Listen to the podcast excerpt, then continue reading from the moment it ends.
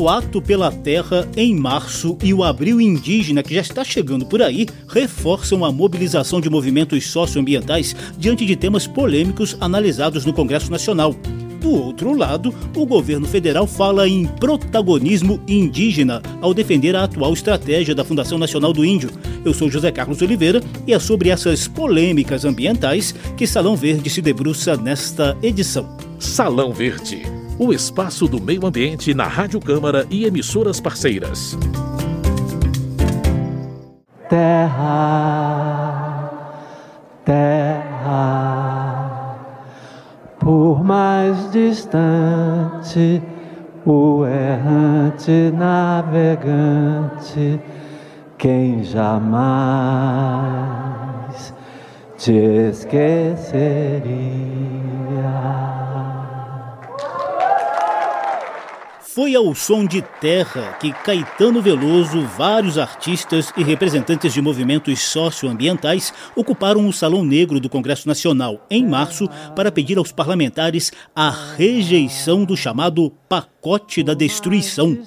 Trata-se de cinco projetos de lei sobre licenciamento ambiental, mudança nas regras de registro de agrotóxicos e regularização fundiária, além de outros dois projetos ligados ao marco temporal e à exploração mineral em terras indígenas. Para o movimento 342 Amazônia, um dos organizadores do evento Ato pela Terra, essas propostas representam incentivos ao que chamam de veneno na produção agrícola, grilagem de terra e atentado aos direitos dos indígenas. Além de cantar, Caetano Veloso foi o porta-voz do Ato pela Terra. O dia de hoje marca uma mobilização inédita que une um número expressivo de artistas e mais de duas centenas de organizações da sociedade civil e movimentos sociais em torno da causa ambiental. Não nos esqueçamos de Mariana e Brumadinho. Recentemente, o desequilíbrio climático causou enchentes mortíferas em Belo Horizonte. Neste ano, a minha Bahia ficou debaixo d'água. E o Rio de Janeiro ainda recolhe os destroços da catástrofe de Petrópolis. Está tudo acontecendo agora. O país vive hoje sua maior encruzilhada ambiental desde a redemocratização. O desmatamento na Amazônia saiu do controle. A violência contra os indígenas e outros povos tradicionais aumentou e as proteções sociais e ambientais construídas nos últimos 40 anos vêm sendo solapadas.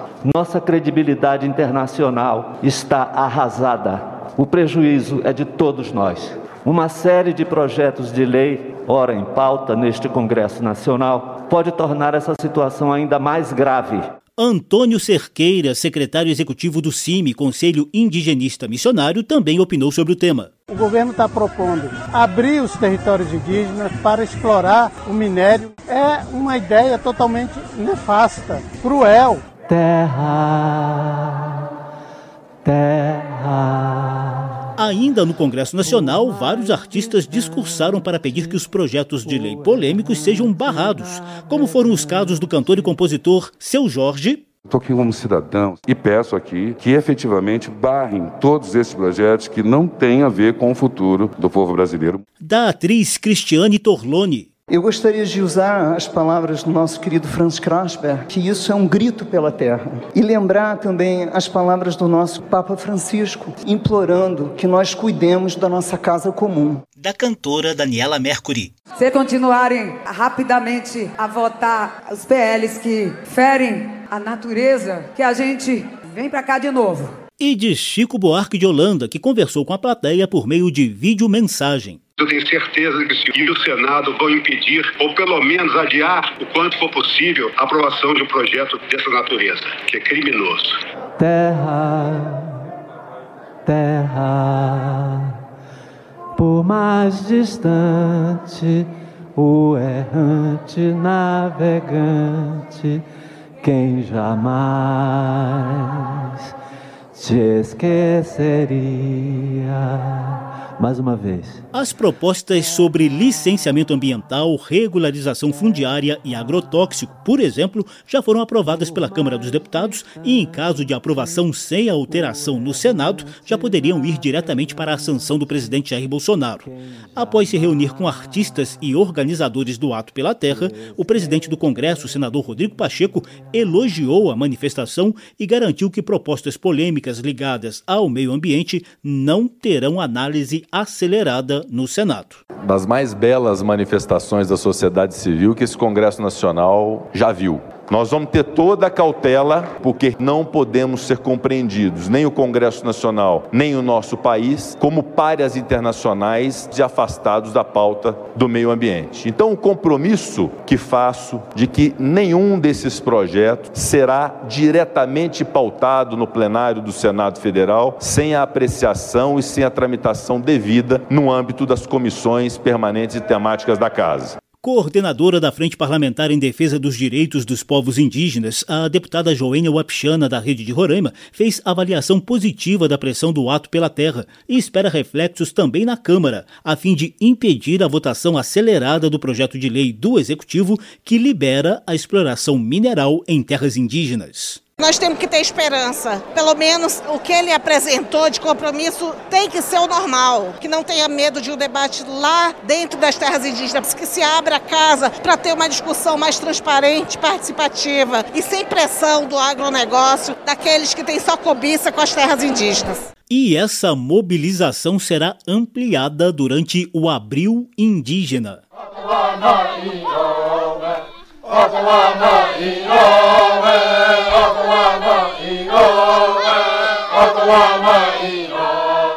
Durante o mês de abril, várias entidades indigenistas costumam promover manifestações em todo o país a fim de cobrar a efetiva implementação dos direitos indígenas já reconhecidos pela Constituição. A ideia é ir muito além do simbolismo do Dia do Índio, comemorado em 19 de abril.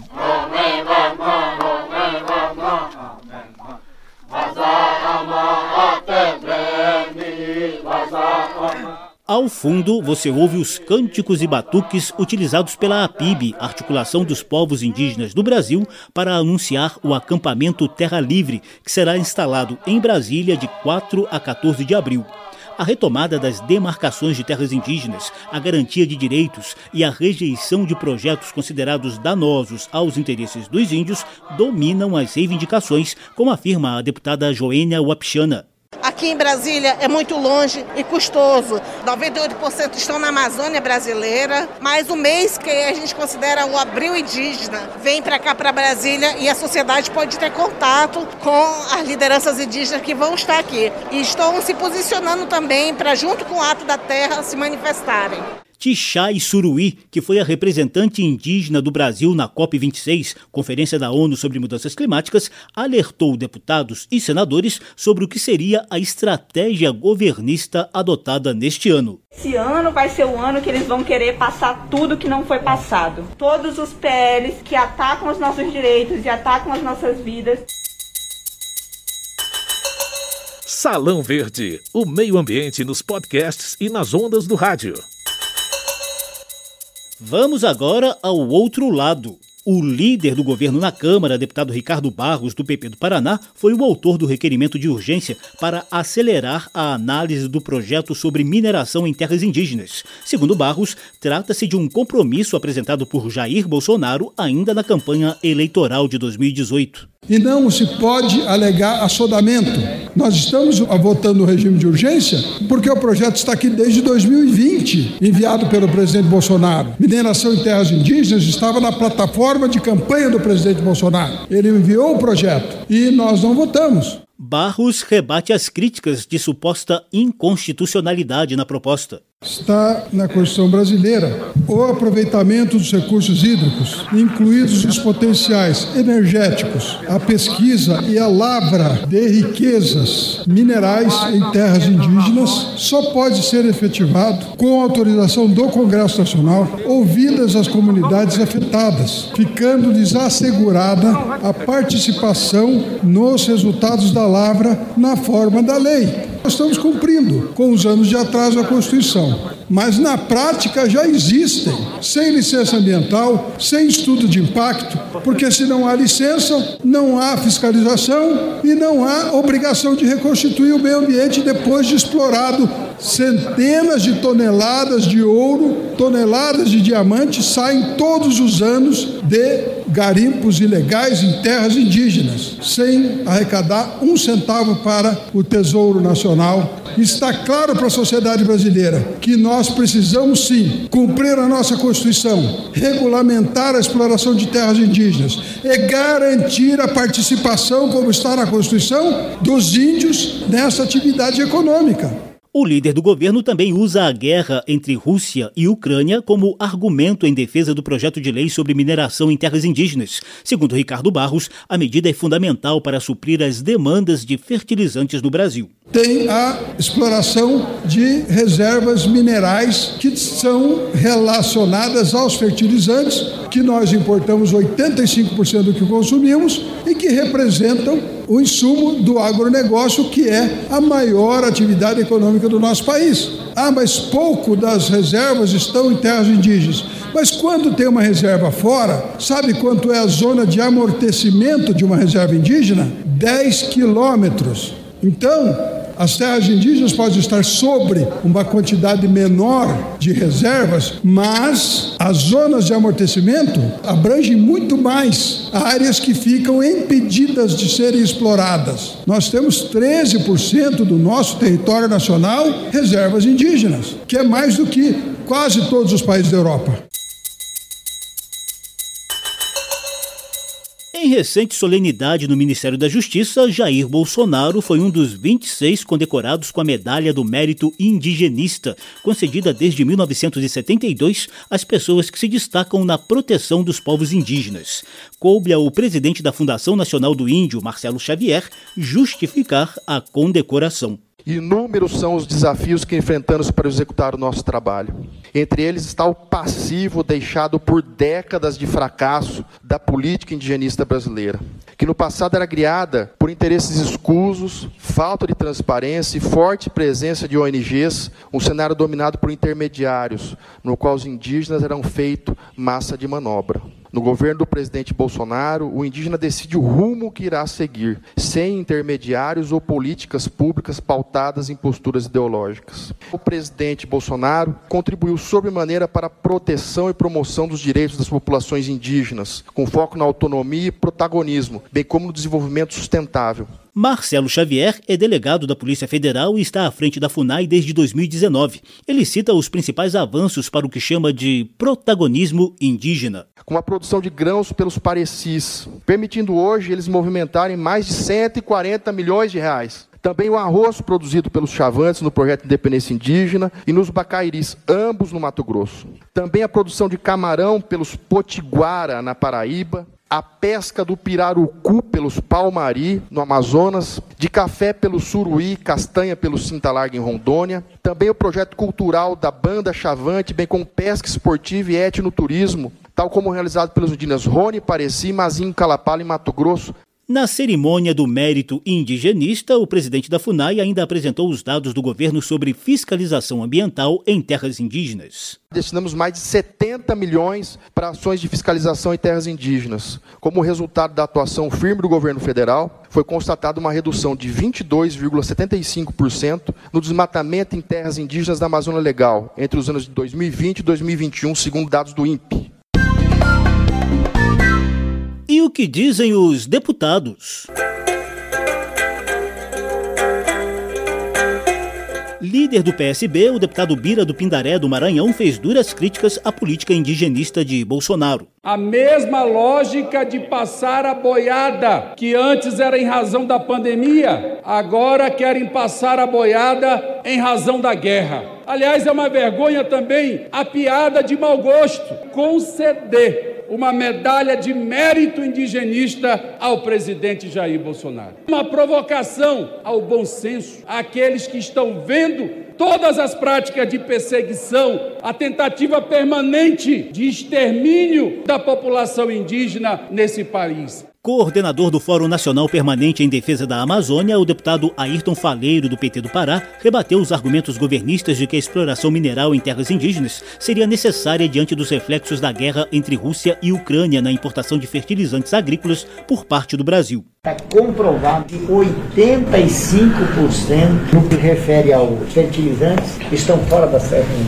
Não precisa de extração desse mineral em terras indígenas. Vice-líder do governo, o deputado capitão Alberto Neto, do PL do Amazonas, discordou. Primeiro, relembrar que a Constituição ela não proíbe a mineração em terra indígena. Agora, se não tiver uma regulamentação para isso, vai causar uma insegurança jurídica e um atraso no nosso país. Com essa guerra, ficou claro que a gente precisa voltar a produzir fertilizantes. E lá no meu estado, lá no Amazonas, que tem três depósitos de fertilizantes, lá em Altazes, no Ariri, em Fazendia. Inclusive, em Fazendia estava até em 2013 pronto para ser assinado, para ser começar a exploração. E o governo Dilma voltou atrás, deixando o nosso país no atraso. Nós precisamos sim regulamentar a questão da exploração nas terras indígenas para levar segurança jurídica.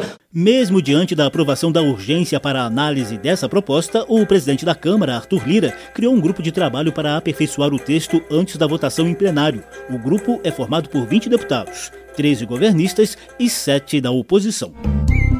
Salão Verde. A gente encerra o programa de hoje com mais algumas mensagens em defesa do meio ambiente e dos povos indígenas surgidas durante o evento Ato pela Terra, em Brasília.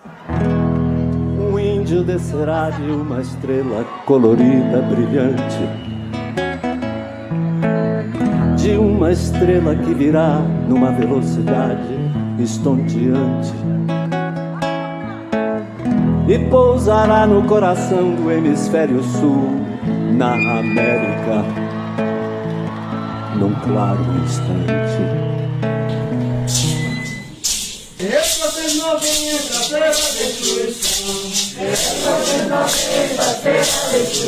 Vai acabar com toda a mata e a população. Vai acabar com toda a mata e a população. Aonde existe indígena, o verde aqui está. Aonde existe indígena, o verde aqui está. Bate no caú, o cataputaí.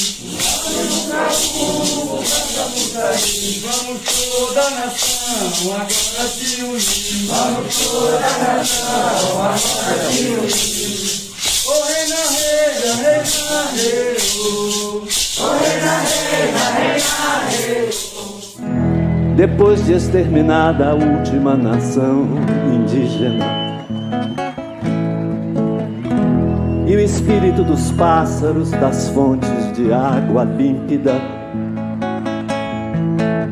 mais avançado que a mais avançada das mais avançadas